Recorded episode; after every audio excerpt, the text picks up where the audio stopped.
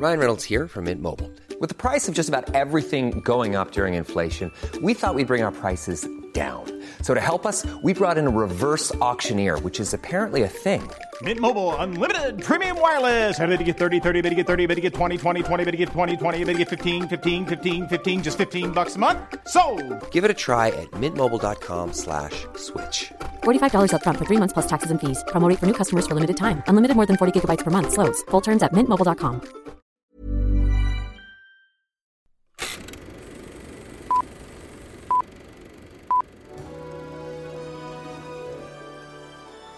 Dixo Exile Network presenta Moviola, protagonizada por Miguel Cane, dirigida por Pedro Aguirre. Capítulo 1 La noche es larga, Caifanes.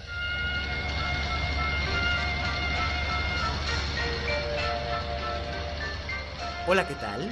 Bienvenidos a Moviola, el podcast de Dixo dedicado al cine clásico de todas las décadas. Yo soy su monstruo estrella favorito, Miguel Cane, y seré su anfitrión durante la próxima media hora hablando de una de las grandes películas mexicanas que revolucionaron la manera de hacer y ver el cine en México en la década de los 60. Me refiero, por supuesto, a la inolvidable película de Juan Ibáñez, Los Caifanes. ¿Qué quiere decir eso? Caifán. Pachuco. No, eso es papá grande. Caifán es el que las puede todas. Esta película, realizada en la Ciudad de México en el año de 1966, es una cinta que tiene la particularidad de que está escrita nada menos que por Carlos Fuentes, que en esa época y aún hoy, aunque ya hace una década que dejó de existir, era uno de los grandes y más reconocidos narradores y ensayistas de su tiempo. Eh, Fuentes es el autor de novelas tan importantes como La región más transparente, Aura, Cambio de piel, La silla presidencial, La frontera de cristal o Gringo Viejo, que también fue adaptada al cine por el director argentino Luis Puenzo en 1989, nada menos que con Jane Fonda en el papel principal. Y bien, pues Los Caifanes surgió como una idea que se le ocurrió a Fuentes en un momento dado había un concurso para guiones cinematográficos para hacer películas independientes. Esto quiere decir que no tuvieran un subsidio estatal, pero tampoco fueran eh, producidas por los Estudios América o los Estudios Churubusco, que eran en ese entonces las dos grandes casas productoras. Así que Fuentes tomó esta idea que se le había ocurrido primero como un cuento acerca del encuentro entre dos mundos, en este caso la alta burguesía eh, mexicana que tenía aspiraciones eh, de ser europeizada o bien parecerse a los jóvenes ricos y ociosos de los Estados Unidos en lugares cosmopolitas como Nueva York o San Francisco, y que se encontraban con un grupo de jóvenes que regresaban de haber sido braceros en la frontera en Texas y que eran muchachos de condición humilde, de clase trabajadora, y el contraste entre estas dos clases y cómo también podían encontrar cosas en común. Eh, el cuento nunca lo, lo terminó, pero la idea se le quedó durante algún tiempo y de ahí decidió probar a hacer un guion de largometraje. Él ya había hecho un guion de cortometraje con Las dos Helenas, una adaptación del primer cuento de su libro Cantar de Ciegos, que había sido estelarizada por Enrique Álvarez Félix y Julisa, eh, Julia Isabel de Llano Macedo, su hijastra, hija de la legendaria Rita Macedo y del productor Luis de Llano Palmer. Y la película era un corto que formó parte del primer concurso de cine experimental y le había ido muy bien, le había ido bastante, bastante bien. Había demostrado que Julisa era una excelente actriz, más que solamente la heroína romántica de las primeras telenovelas que hubo en los años 60 o la niña buena que cantaba canciones pop. Entonces, Fuentes escribe el personaje de Paloma, inspirado en su hijastra, y Paloma es una joven de, de buena clase social que acude con su novio, amante, el hombre con el que se acuesta en una época en la que las señoritas decentes no se acostaban antes del matrimonio con los hombres con los que andaban, que era interpretado por Enrique Álvarez Félix, en el personaje de, Jaime de Landa, un arquitecto de buena familia, y ellos acuden a una fiesta en una casa donde hay intelectuales ricos y popov, como se decía en aquel entonces, o como ahora se acostumbra a decir despreciativamente, fifi. Pero estas fiestas además eran legendarias porque Carlos Fuentes y Rita Macedo eran constantemente anfitriones en su casa de la Cerrada de Galeana número 19 en San Ángel, aquí en la Ciudad de México, cada semana, prácticamente estando ellos en la ciudad, ofrecían fiestas donde mezclaban a intelectuales con músicos, con actores, actrices, vedettes eh, y gente de las más diversas áreas de la sociedad y eran fiestas memorables. Entonces, a partir de una de estas fiestas es que se filma la película. Podemos ver la primera escena en la que aparece Norma Lazareno sin crédito, que era una de las estrellas juveniles que estaban más de moda en aquel entonces, diciendo una frase que es muy de Carlos Fuentes, que señala, los iconoclastas terminan muchas veces como iconolacras, que si eso no es algo completamente de Fuentes, yo no sé qué es. Y ahí podemos ver a una Julisa hermosa con un vestido confeccionado por su propia madre, por Rita, en color magenta, eh, con unas zapatillas plateadas. Por cierto, Julisa todavía conserva ese vestido y todavía le queda. Sigue teniendo hoy a los 77 años de edad, todavía tiene la misma figura y el mismo peso que tenía cuando tenía 22.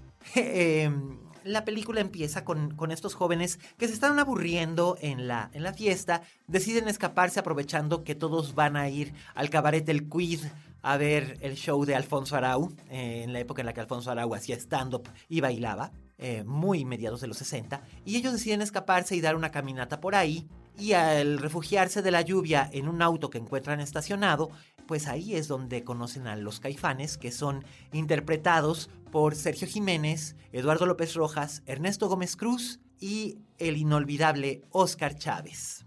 Los personajes de El Capitán Gato, el Mazacote, el Azteca y el Estilos son los caifanes. Caifán es una palabra que estaba de moda en los años 60, forma parte de ese lingo para hablar de aquel que las puede todas, lo que después se conocería como el Juan Camaney, el hombre que puede hacer de todo, que puede desenvolverse en cualquier ámbito social, aunque no pertenezca a una bandeja de plata, y eh, se da el encuentro entre estas dos culturas que Fuentes había soñado y que quería explorar. Y Juan Ibáñez, que era un director de teatro universitario, hace su debut como director en esta película y entre los dos juegan en la yuxtaposición de estas dos culturas. Por un lado, esta cultura hipócrita de los burgueses eh, ricos y sumamente bien educados, pero que se avergüenzan de sus propios deseos, anhelos y hasta perversiones, y la de los hombres vulgares y corrientes que resultan ser mucho más sensibles, filosóficos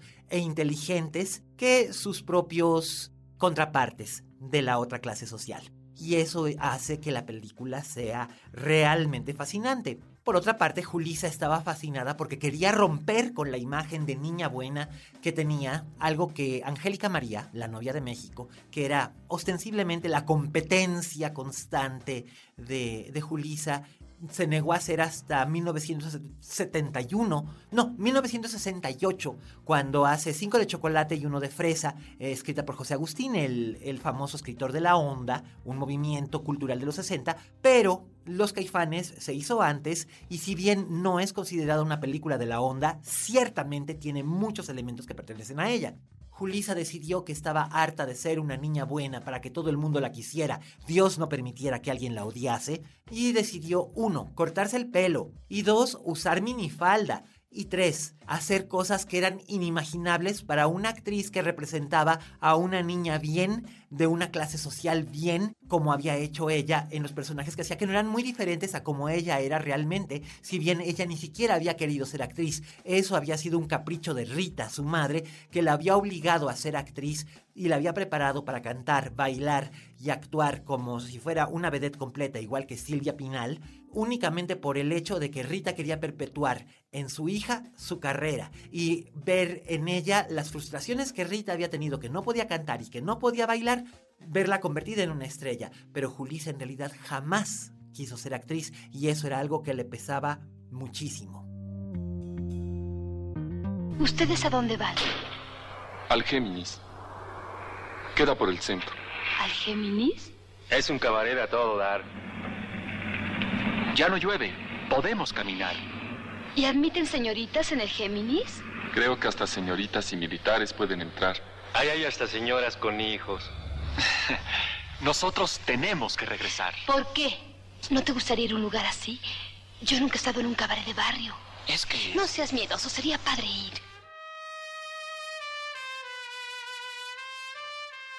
Ibáñez decidió utilizar como un personaje más a la Ciudad de México y por lo mismo estos catrines, como se les conoce, se van de farra con los caifanes y hacen un recorrido por el centro de la Ciudad de México, eh, por colonias como Peralvillo, como el mismo centro histórico, eh, lugares que ya no existen, que eran considerados incluso en ese entonces barrios peligrosos, barrios bravos, lugares decadentes como el cabaret 2001, eh, donde van y se presentan, donde tiene esta gran escena Julisa con Marta Zabaleta en el baño del cabaret, con las putas que dicen...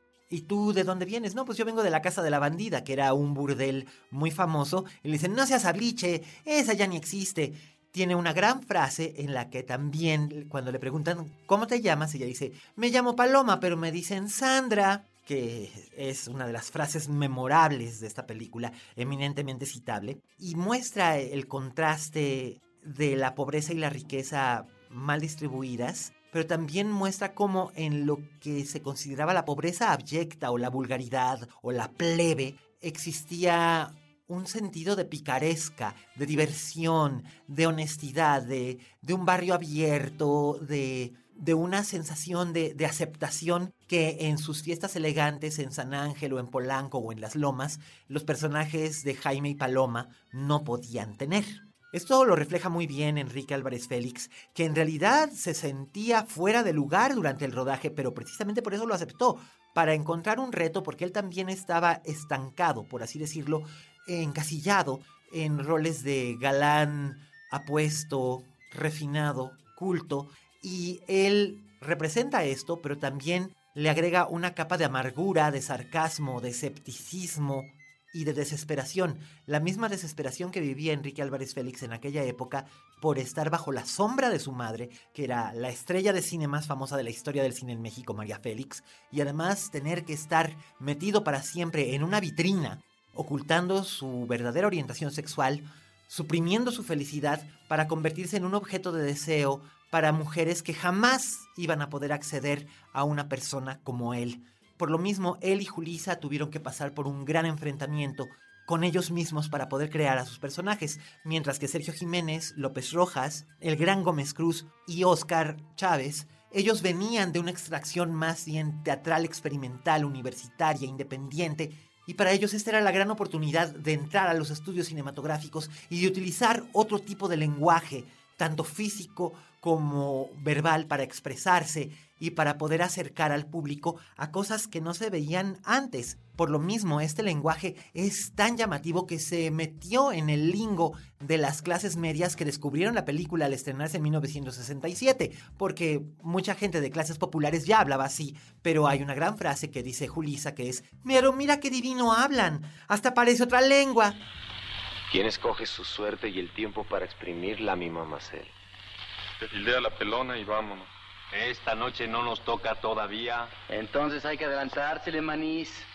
Luego levantas los tenis y no te enteras de tu propio guateque cadavérico. ¡Ah! ¡Muero porque no muero!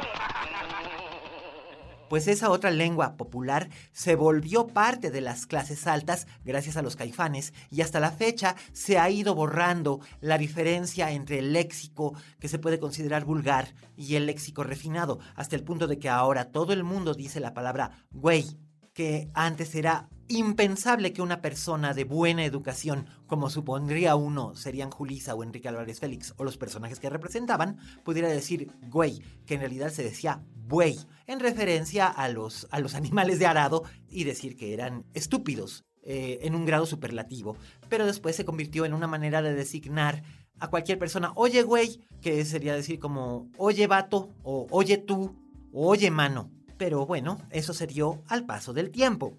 La película se volvió de culto, fue un escándalo cuando se estrenó porque las buenas conciencias, igual que le pasó a Luis Buñuel con Los Olvidados en 1950, dijeron que cómo era posible que alguien que además no era nadie, Juan Ibáñez, y alguien tan respetado como Carlos Fuentes, se atrevieran a retratar a la ciudad como un lugar lleno de gente plebeya, pobre, abyecta, vulgar y sórdida y que arrastrara a personas decentes y apuestas como Julisa y Enrique a hacer esa clase de cosas. Pero ese era el punto que perseguía Fuentes, ese era el punto que perseguía Ibáñez, y los llevan desde la residencia en Galeana 19, en San Ángel, que era una casa bohemia pero muy chic, a Tres Marías a un puesto de quesadillas y los hacen pasar por una verdadera odisea y el público se va con ellos. Por lo mismo, pese al escándalo modelo 1967, la película fue un exitazo de taquilla y ayudó no solo a establecer como actores a los cuatro caifanes, ayudó a establecer a Oscar Chávez como cantante popular, es formidable oír canciones como La Niña de Guatemala o El pájaro y el chanate, que las interpreta en esta en esta película mientras está tratando de ligarse a Paloma, que finalmente pierde todo pudor y con sus zapatitos plateados y vestido, mini vestido magenta, le dice, comunícame tu ardor, mientras eh, le acerca un cigarro a su encendedor, porque pues la muchacha también tenía ganas y estaba, estaba interesada en descubrir cómo vivía la otra mitad.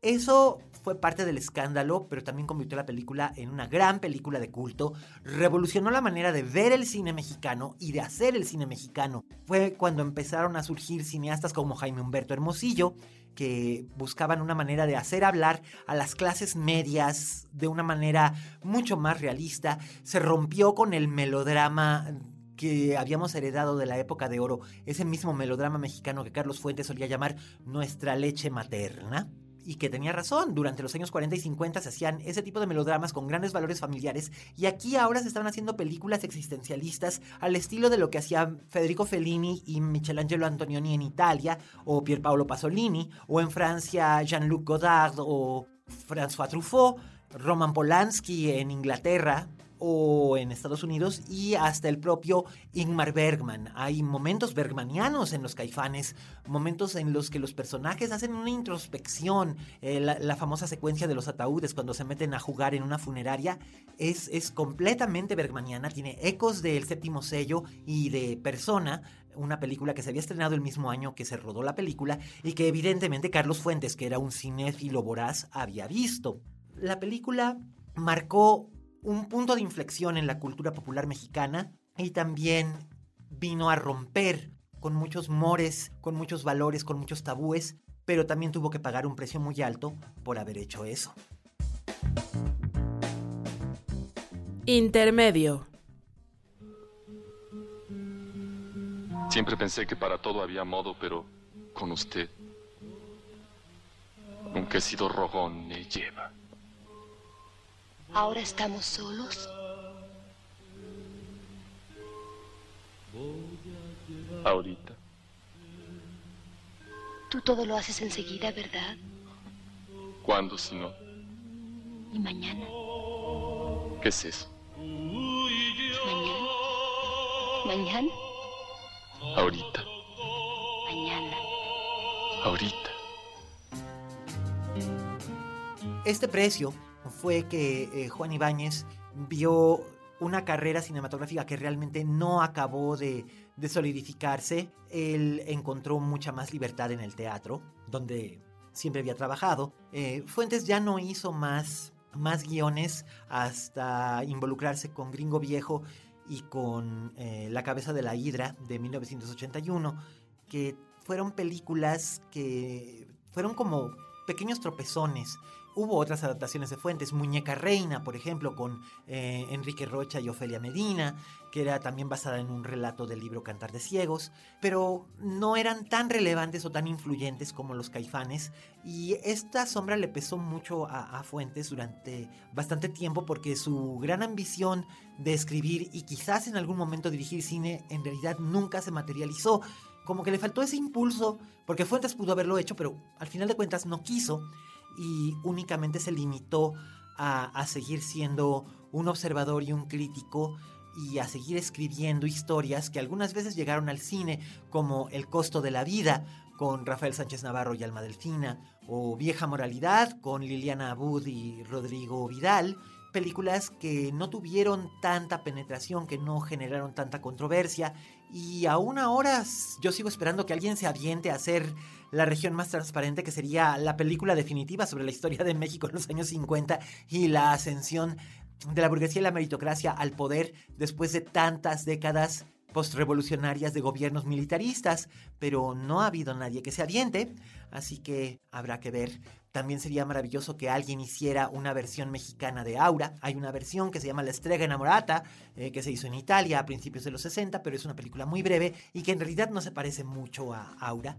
Pero creo que la obra de Fuentes sigue siendo sumamente adaptable porque él era un gran cinefilo y hacía obras que a veces podían ser tremendamente eh, confusas y oscuras y retroecanosas, como Terra Nostra o Cumpleaños, pero también pueden ser eminentemente adaptables al cine. Eh, Julisa, Julisa pudo romper con esa imagen que tenía de pastora de porcelana, como ella misma ha dicho. Todo el mundo me veía como una pastorcita de porcelana, pero en realidad yo lo que quería era ser una mujer de verdad. Y algunos años después causó furor al filmar con Jaime Humberto Hermosillo Amor Libre, en la que no solo aparecía haciendo full frontal nudity, sino que además se aventaba a grito pelado una gran, gran frase que era, sepa usted, doña pendeja, que yo soy la puta que se ha estado acostando con su marido. Algo que por supuesto, si no hubiera hecho los caifanes, hubiera sido impensable pero en esa película en la que comparte créditos con Alma Muriel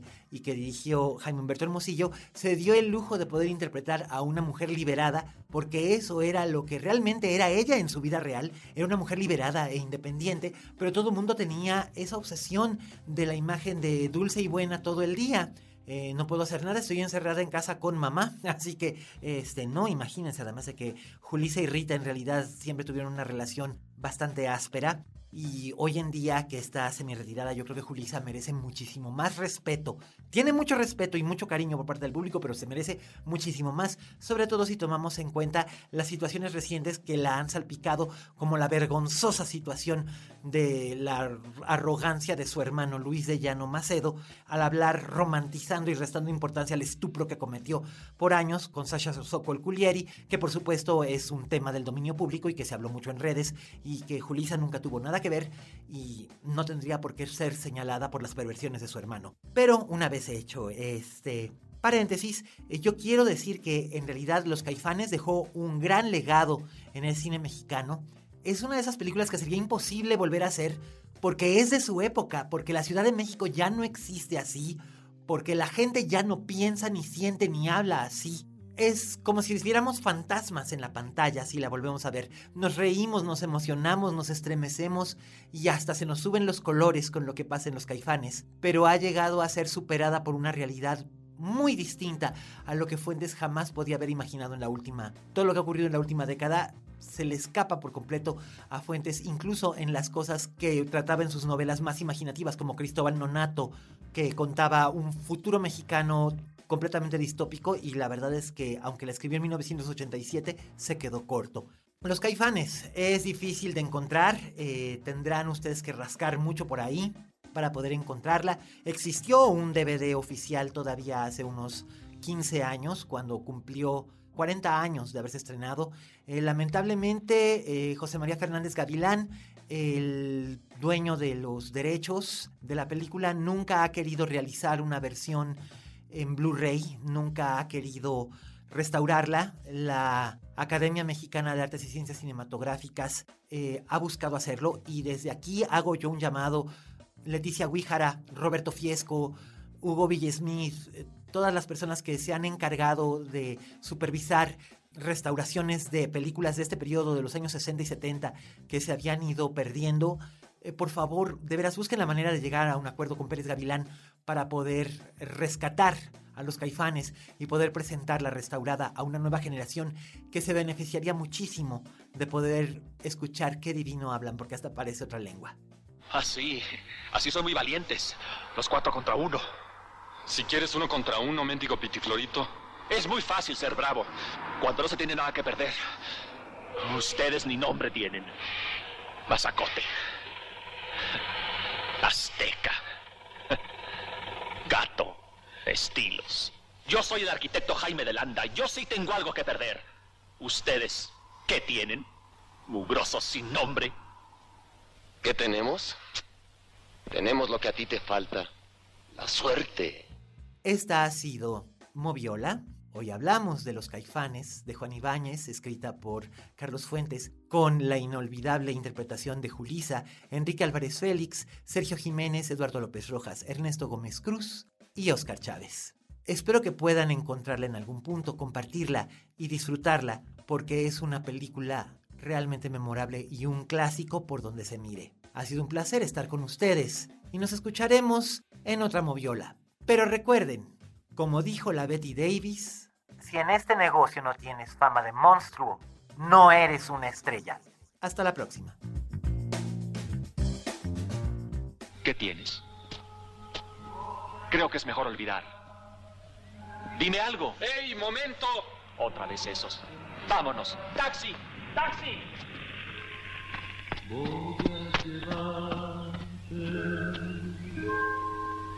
Tenga, señorita. Ya se le andaba olvidando su caballito.